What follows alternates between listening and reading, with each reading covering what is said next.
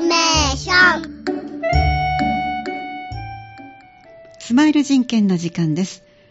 スマイル人権では誰もが持っている人権を身近なものとして皆さんに感じていただけるような情報をお伝えいただく番組です。広報三段に挟み込まれた人権三段から記事についてのお話をしていただきます。今日はまず人権共生推進課から佐藤真由美さんにお話を伺ってまいります。どうぞよろしくお願いします。よ人権共生推進課の佐藤です。よろしくお願いします。ろしくお願いいたします。今回のこの冊子のテーマは何でしょうか？はい。6月号のテーマは、えー男女共同参画の社会というのをテーマにしております。あ、それはなぜですか？はい。実は6月がですね、ええ男女共同参画週間ということで、うん6月23日から29日がそういった週間ということで位置づけられています。そうなんですね。あの、これ私も読ませていただいたんですが、なるほど、なるほどと首を縦に振ることや、あ、すごいとか、やっぱりいろいろと、あまあ、私はまあ女性としての、はいあの、皆さんお聞きになっていらっしゃる方、各世代がいらっしゃると思いますけど、やっぱりもう早い方の世代ですので、あの、わあ、羨ましいなと思ったり、こうだったよねと思いながら読ませてもらったんですが、はいじゃあまずはちょっと記事の内容を追いながらお話をいただきたいと思います。はい。最初のところでは最近の大学での男女共同参画の取り組みということが書かれていましたね。はい。はい。そうですね。あの、まあ、最近では、キャリア教育とかジェンダー教育っていうところが、あの、主な教育テーマということで扱われるようになってきまして、うんまあ、例えば小学校でも、ええあの、男子も女子も一緒に家庭科をやったり技術をやったりっていうことがもうええ一般的になってきておりますので、そうですね。はいまあ、そういったことに触れた部分になります。うんということは佐藤さんも技術をされましたか、あやりました。技術で、ええあの、まあ、ラジオを作ったりとか、あはいハンダゴテを使ったりとかいうこともやりました。そうですか。いや、はい私の時代はなかったので、技術の時間は男子は男子で2クラス一緒に、で、女子は女子で2クラス一緒に家庭科ということで、完全に分業で、それに何の疑問も 持ちませんでしたから、はい未だにハンダゴテね触ったこともないですから、やっぱりその部分のこう意識改革もはい。きっとあるんでしょうね。そうですね。なんか教育の部分はそういったことが早かったのかなというふうに感じます。確かにそうかもしれませんね。はい。で次の項目が学生や若い世代に向けて心配のことはありますか？という項目がありますがここはどのような内容になっているんでしょうか、やっぱりこのコロナ禍で、ええあのコミュニケーションが不足してきたっていうことが、まあ、ここはあの言いたかったところなんですけれども、はい。まあ、そうなってくるとどうしてもうん。SNS とあか、はい。スマホとか、まあ、そういった仮想の世界の中でのうん。お付き合いっていうことが中心になってしまって、ええ。まあ、そういったこともちょっと心配だなっていう課題になっているなというようなことに触れさせてもらっています。ありがとうございます。そして次が今の三田市の状況からどのような課題が見えますかというとても私たちに身近な部分を、はいあの長く場所を取って書いてくださってますけどこのあたりのお話ご紹介いただけますか？はい。あの、市民意識調査ということで、はい。あの、三田市民の方々に男女共同参画についてのうん意識調査というのをさせていただいたんですけれども、はい。まあ、その中で、まあ、例えば性別によるこう役割分担という部分で、まあ、家事の分担は主に女性が行っているっていうようなことをええお尋ねしましたら、はい。8割近くの方がその通りだというふうな回答がありまして、そうなんですか。まあ、そういった意識のあの違いみたいなことをここでは触れれています。うんあのこれは三田市にお住まいの方にあですか、はいどのくらいの方々に対象としたら、対象としましては、市内にお住まいの18歳以上の大人の方を中心に聞き取りをしておりまして、ええ。まあ、約800人ちょっとの方から回答をいただきました。半分近くの回答ということですね、はい。この中でもう少しこう見えてきたものなどご紹介いただけますか？はい。あの、この調査で一つ面白い項目があるんですけれども、あはい、どんなものですか？はい。例えば、こえ。えう、家事の役割分担のことを聞くときに、うん。希望の生活と現実の生活という2つのパターンの聞き方をしておりまして。なるほど。はい。はい。で、希望の生活では、ええ。こう家事っていうのは男女同じぐらいにやった方がいいっていうことをうん。答えていただいた方が6割近くもあったんですけれども、ええ。まあそれに対して現実の生活でお尋ねすると、ええ。男女同じぐらいって答えた方が1割程度だったという、うん。こうやっぱり理想としているのはこういった形だけれども、現実には女性に家事の負担がかかっているっていうことが見えてきたかなというふうに思います。あそうなんですね。で、現状としては共働きがやっぱ増えてきているんですけども、家事や育児に対する意識、まあ変えていかないといけないと思いますけど、どんな働きかけができますでしょうね。そうですね。あの、やっぱりこう、意識を変えるっていうのは、うん。一朝一夕にはいかないものだとは思いますが、ね。はい。でもやっぱり少しずつ社会は変わってきているなっていうのを実感しているんですけれども、はい。はい。あの、例えば、こう、今ポイントになるのは、うん。男性の育児休暇をどのように取得、ね。はい、上げていくかということかなというふうに思うんですけれども、はいええ。あの、若い人たちは、うん。あの、積極的に取りたいと思っている方がたくさんいらっしゃあって、そうなんですね。はい。うん。で、まあ、あの、大学生とかいろいろ聞いてみますと、ええ。あの、その育休が取れるかどうかっていうことがええ、会社を選ぶポイントにも、すごい。はい、なってくるというようなことも聞きますので、じゃあ、ま随分優先順位が上に上がってきたんですね。やっぱりこう、選ばれる会社になっていこうと思ったら、うん。ええ。そういった制度も整備が必要になってくるのかなというふうに感じています。そうなんですね。じゃあ若い人たちの意識は変わってきてるっていうことなんですか？そうなんですね。あの、そして最初にご紹介いただいたこの項目の、えー最近の大学での様子、あの、キャリア教育、ジェンダー教育に力を入れているというふうに書いていらっしゃいましたけども。はい。はい。あの、やっぱりこう、キャリア教育っていうのは、あの、すごくこれから予測不能な社会になっていく中で、うんええ子供たちにはもう必要な教育というか必要な力だなっていうのを、あの、実感しているところです。はい。で、まあ、例えば、ええこう自分の得意なこととか好きなこととかいうのをうん追求していくことによって、もうそれがこういろんな人との出会いとか、あの社会のはい接続によって、その好きなことが何か新しい価値を見出してくるんじゃないかなというふうに思ってまして、うんでまあ、それによってこう自分たちでこうお金を稼いでいくああの男も女も関係なく、ん自分のものはこう自分で稼いで自立していくっていうことあがーこれからの社会に必要な力になってくるのかなというふうに実感しています。うなるほどね。なかなかあのそこまで意識をこう変えていくのには、先ほどおっしゃったように一朝一夕ではいかないかもしれませんけども、最初にあったその小学校、中学校で、はい前は男女分けてしていた授業が、確かにずいぶん前からもう7え80年代ぐらいにははい実施されてましたよね。そうですねうん。はい。で、まあ、その社会の流れによって、ええ。あの、こうキャリア教育とか、はい。で、今では、あの、金融教育とかも入ってきてますので、あそうです、そうです。はい。羨ましいなと思って ニュースを見ておりました。はい。やっぱり教育は、あの、そういう男も女も関係なく、ええ。自分たちで自分の未来を切り開いていこうっていうところにシフトしていってるんだなって、まあ、それに大人もついていくって言ったら変ですけれども、ええ。はい、そういうふうな社会の流れになっていってるんだなっていうのをのを実感しています。そうなんですね。あの、この、えっ、と、人権三田の記事の中に、あの、三田市の状況のお話も今いただきましたけども、えっ、と、これは大学の先生への聞き取りですか、はいちょっと先生のご紹介いただけますか？はい、えー神戸松陰女学院大学のあの教授である土井逸子先生に、はい。男女共同参画についてインタビューさせていただきまして、でまあ、その先生が思われていることとか、ええ。あの常々指導されてきていることなんかを、うん。あのお聞きしてまとめた記事になっています。その先生の時代とお子さんの時代のちょっと違いも記事にありましたのでご紹介ください。はい、あの先生自身もあの大学の先生としてこうフルタイムで働いてこられた中で、はいええ。あのご自身の旦那さんは、うん。あの育休取られるというような意識とかも全くないですし。ね、時代時にね。はい。ええでやっぱりこう女性に家事の負担がかかるっていうことをご自身が経験してこられているっていうことをお聞きしたんですけれども、うん。あのその先生のお子さんの代になると、ええ。あのだ息子さんなんですけれども自分たちで積極的に育休を取っていこうっていう風なうん。姿勢に変わってきているということで、ええあの本当に自分たちの身近な代からどんどん変わってきているんだなっていうのを、うん。あの実感しているということをお聞きしました。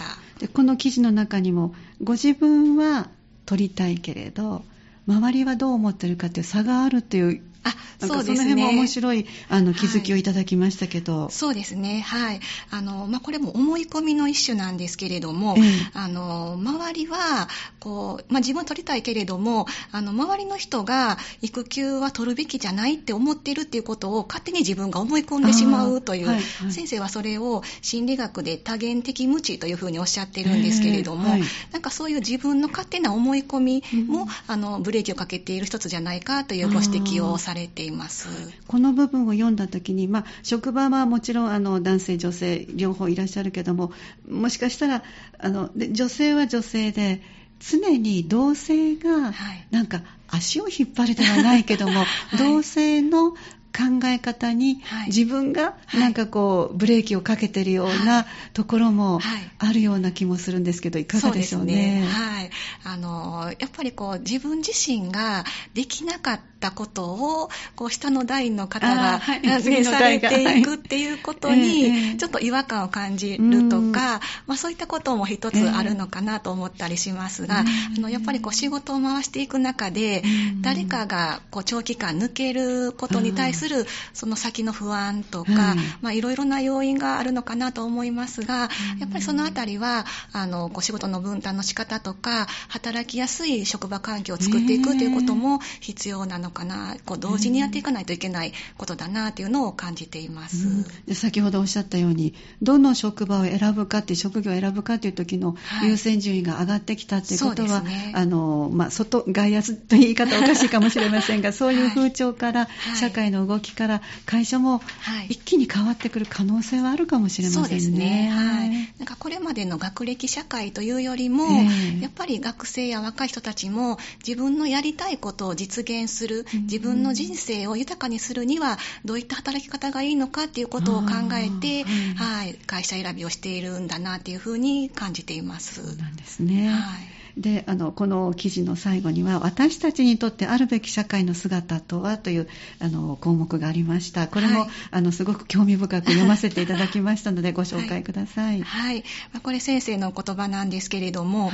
あの、やっぱり日本の家庭っていうのは、世界的に見ても性別の役割分担の傾向がかなり強いということやではい。はい。こう男性は外で働いて、女性は家事をするっていうような、あの、意識がどうしても強い傾向にある。それは、あの、高度経済成長期の時代を、ね。はい、まだ引きずっているんじゃないかっていうようなことを先生がおっしゃってまして、で、あの、最後先生がおっしゃるには、ええこう結婚の有無とか、あの、関わらず女性は、こう自分自身が経済的に自立をして、はい。自分が稼いだお金を自分で使う喜びを味わってほしいというようなことを最後にまとめて、あの、おっしゃっていました。素敵な言葉ですね。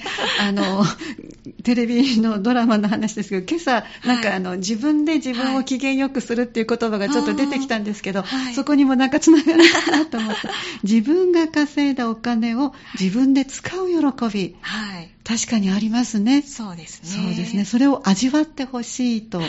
そうなんですね。あの、その次の男性のくだりもなんか面白いんですけど、先生ご紹介ください。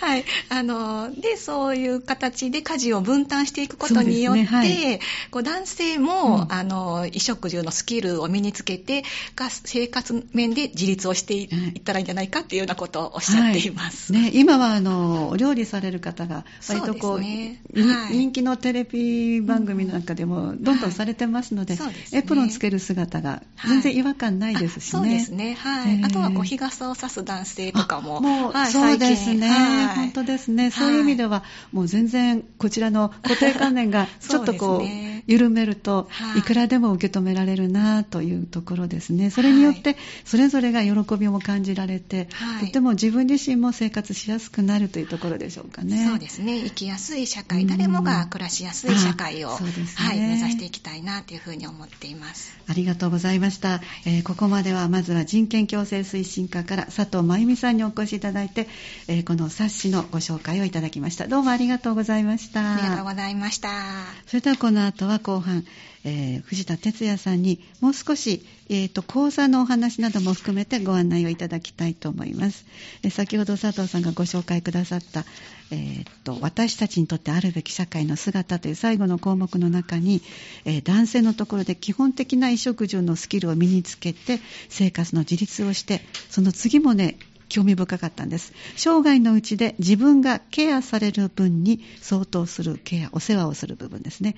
他の人に対してしてほしいですというなかなかあのいわゆる母性っていうんですかね。そういう部分の作業かもしれませんがぜひ他の方にもぜひというそんなくだりもえー、っと土井律子先生のお話まとめていただいてました。さあそれではお入りいただきました藤田哲也さんにもお話を伺ってまいります。よろしくお願いいたします。はいでは今のこの記事の続きになりますか？はい、はい、えー、っと男女共同参画週間というのが6月の23日から29日に、はい、となっておりまして、はい、えー、男女共同参画をテーマとした2つの講座を開催予定です。はい、ご紹介ください。一つは、えー、プロの講談師による、えー、マガラのおひでえー、マガラのおひでが教える男女平等の大切さっていうのをテーマに、6月の17日、土曜日ですね、はい、えー、14時30分から16時まで、はい。えー、場所は、えー、まちづくり共同センターの多目的ホールの2番っていうから真ん中ですよね。はい、そこで、えー、定員50名ですが、まだまだいけるようなので、そうですぜひご参加ください。これは申し込みが必要なんですか？とね、えー、一応申し込みなんですが、当日来られても大丈夫だと思います。そうですか。はい。はい、で、電話番号を言いますね。はい、お願いいたします。申し込みと問い合わせ先、はい、電話番号が079-559-5168。ファックス番号が079-563-8001です。はい。よろしくお願いします。はい。演じられるのはプロの講談師さん。そうですね。極あ極道講師さんは、えー、極道南さんという講談師の方です。女性の方です。女性ですね。すごい。そうなんですね。はい、はい、わ、かりました。よろしくお願いします、はい、でもう一つは人権サンダの記事となった、えー、神戸松陰女子学院大学の土井先生の講座です、はい。はい、えー、家族の中にもあるジェンダーについて考えるものです、はい。えー、タイトルは「家族の中にもジェンダーが」っていう無意識の思い込みのあぶり出しという講座です。はい、日時は、えー、6月25日の日曜日、はい、14時から15時30分。はい、講師は土井逸子さんです。神戸松陰女子学院大学の教授です。場所は、えー、町づくり共同センターの6階、講座室、だから多目的ホールと反対側ですね。あ講座室の方ですね。はい、はい、わかりました。定員は30名ということです。はい、はいで、申し込みの最終締め切りは6月の16日金曜日17時までなんですが、はい、残念ながら手話通訳、要約筆記は6月9日金曜日、明日まで明日まで、はい、そうですか。ぜひよろしくお願いします。はい、こちらもじゃあお問い合わせの電話番号お願いします。人権共生推進課、電話番号が、えー、559の5148。ファックスが563の7776です。はい。先ほどとはまた違いますね。はい。はい、内容は。えっと、電話番号も。電話番号も違いますね。はい、わかりました。はい。じゃあ、あの、一つ目のプロの講談師による、えー、講談を楽しみながら男女平等について考えるものの連絡先は、電話559 5168 55。高級の5163です、ね。63ですか？すいません。はい。559の5163、はい、そして、えー、2つ目の、えー、神戸松陰女子学院大学の土井先生の講座は559-5148、はい559-5148こちらの方にお問い合わせください、はい、よろしくお願いしますではその他の部分もお願いします、えー、今回、えー、人権サンダーの4ページ目なんですが、はい。えー、今回のつながるは人と人とのつながりを大切にをテーマに、向こう小学校の PTA 竹板絵里香さんの原稿です、はい、冒頭「あなた顔色悪いわね」と衝撃的な書き出しで始まる原稿で、思わず引き込まれる文章です。そうですね、はい、はい、どうも竹板さんは、えー、3年前の新型コロナの緊急事態宣言中に5歳を先頭に4人のお子様、合計6人で3代子、1引っ越してこられたようです。うん、その時の話を書かれています。はい、えー、まあ、その当時知り合いはなく、コロナの緊急事態宣言中に、近くのスーパーで見ず知らずの女性に声をかけられたようです。うん、また、あの、育児と引っ越しが重なってストレスで体調を崩されていた時なので、かなり顔色が悪かったようなんです。でその時に、えー、女性をかけ女性から声をかけられて武田さんは当時を振り返って久しぶりに家族以外の大人と会話をして涙が出るほど嬉しかったと綴っておられます。そうなん追い込まれていたんですね。はい、多分そうだと思います。で、またその後のストレスから不眠になられたようで、うん、体調を崩され、崩され、起き上がるのも辛く感じられていたようです。うん、で、でもまあ、あの、夫とか、えー、ご主人とか、幼稚園の先生、友人、主治医の先生など、周囲の支えで体調は回復され、仕事も始められたようです。声をかけてくださった女性とは今でもなんか交流があるようで、はい、相談をしたりして、親しくされているようです。で、今、そのお仕事っていうのは、訪問看護の仕事をさされているようなんです。医療関係のお仕事。医療関係ですね。はい。で、在宅で過ごす人のお手伝いをされているようで、その時に、その、その方々から、ありがとう、あなたに会うと元気をもらえるわと言ってもらえることがあるようで、とても嬉しく、自分も辛い時に声をかけてもらったことを思い出すようです。あの時いただいた勇気と優しさを、今度は、えー、在宅で過ごす人たちにお返ししている気持ちになり、これからも一人一人の優しさが重なって、えー、みんなが幸せを感じられるように私も困った人がいれば助けたいと思っておられるようです。で最後に、えー、私が考える人権とはとして、はい、マダー・テレサの言葉を引用されております。はい、で愛の反対は憎しみではなく無関心だっていう言葉を引用されています。人権は難しく考えることではなく日常にあるものです。すぐに、すぐ隣にいる誰かに関心を持つことだと思います、とされてます。で、人と人とのつながりを大切にして支え合う、そんな三田市を私たちで作っていきたいと書かれています。とても素敵な原稿なので、皆さんも人権三代4ページ、私、出会う、気づく、つながるをお読みください。はい、ありがとうございます。最後になりますが、はい、人権のそうですね、相談をずっと受け付けてくださってます紹介をします。はい、お願いします。えー、暮らしの人権相談をしています。で、電話番号を申します。はい、えー、559の5062。ファックス番号が559の5063、はい、月曜から金曜、9時から17時、えー、祝日と年末年始は除きます。はい、で、専門相談員による性的マイノリティ特設電話相談、予約予約がいります。はいの予約の電話番号を今から教えていただきます。電話番号は559の5062、ファックス番号が559の5063です。これも、えー、月曜から金曜、9時から17時、えー、祝日、年末年始は除きます。専門相談員との相談日は予約後に調整しますので、よろしくお願いします。で、最後になりますが、えー、人権擁護委員による定例人権相談、これも予約がいります。はい、で、電話番号が559の5148。ファックス番号が563-7776です。次回相談日は6月22日木曜日ですね。13時から16時となっております。よろしくお願いします、はい、ありがとうございます。今ご紹介いただきました、えー、暮らしの相談の窓口となります電話番号なども、えー、ずっと今日ご紹介いただいた、えー、人権三田という広報三田のちょうど真ん中に挟み込んであります。今回はちょうど綺麗なアジサイの写真が大きくありますので目立つんではないでしょうか。ぜひ手に取ってお読みいただきたいと思います。後半は人権共生推進課から藤田哲也さんにお話を伺ってまいりました。どうもありがとうございました。この時間はスマイル人権をお送りしてまいりました。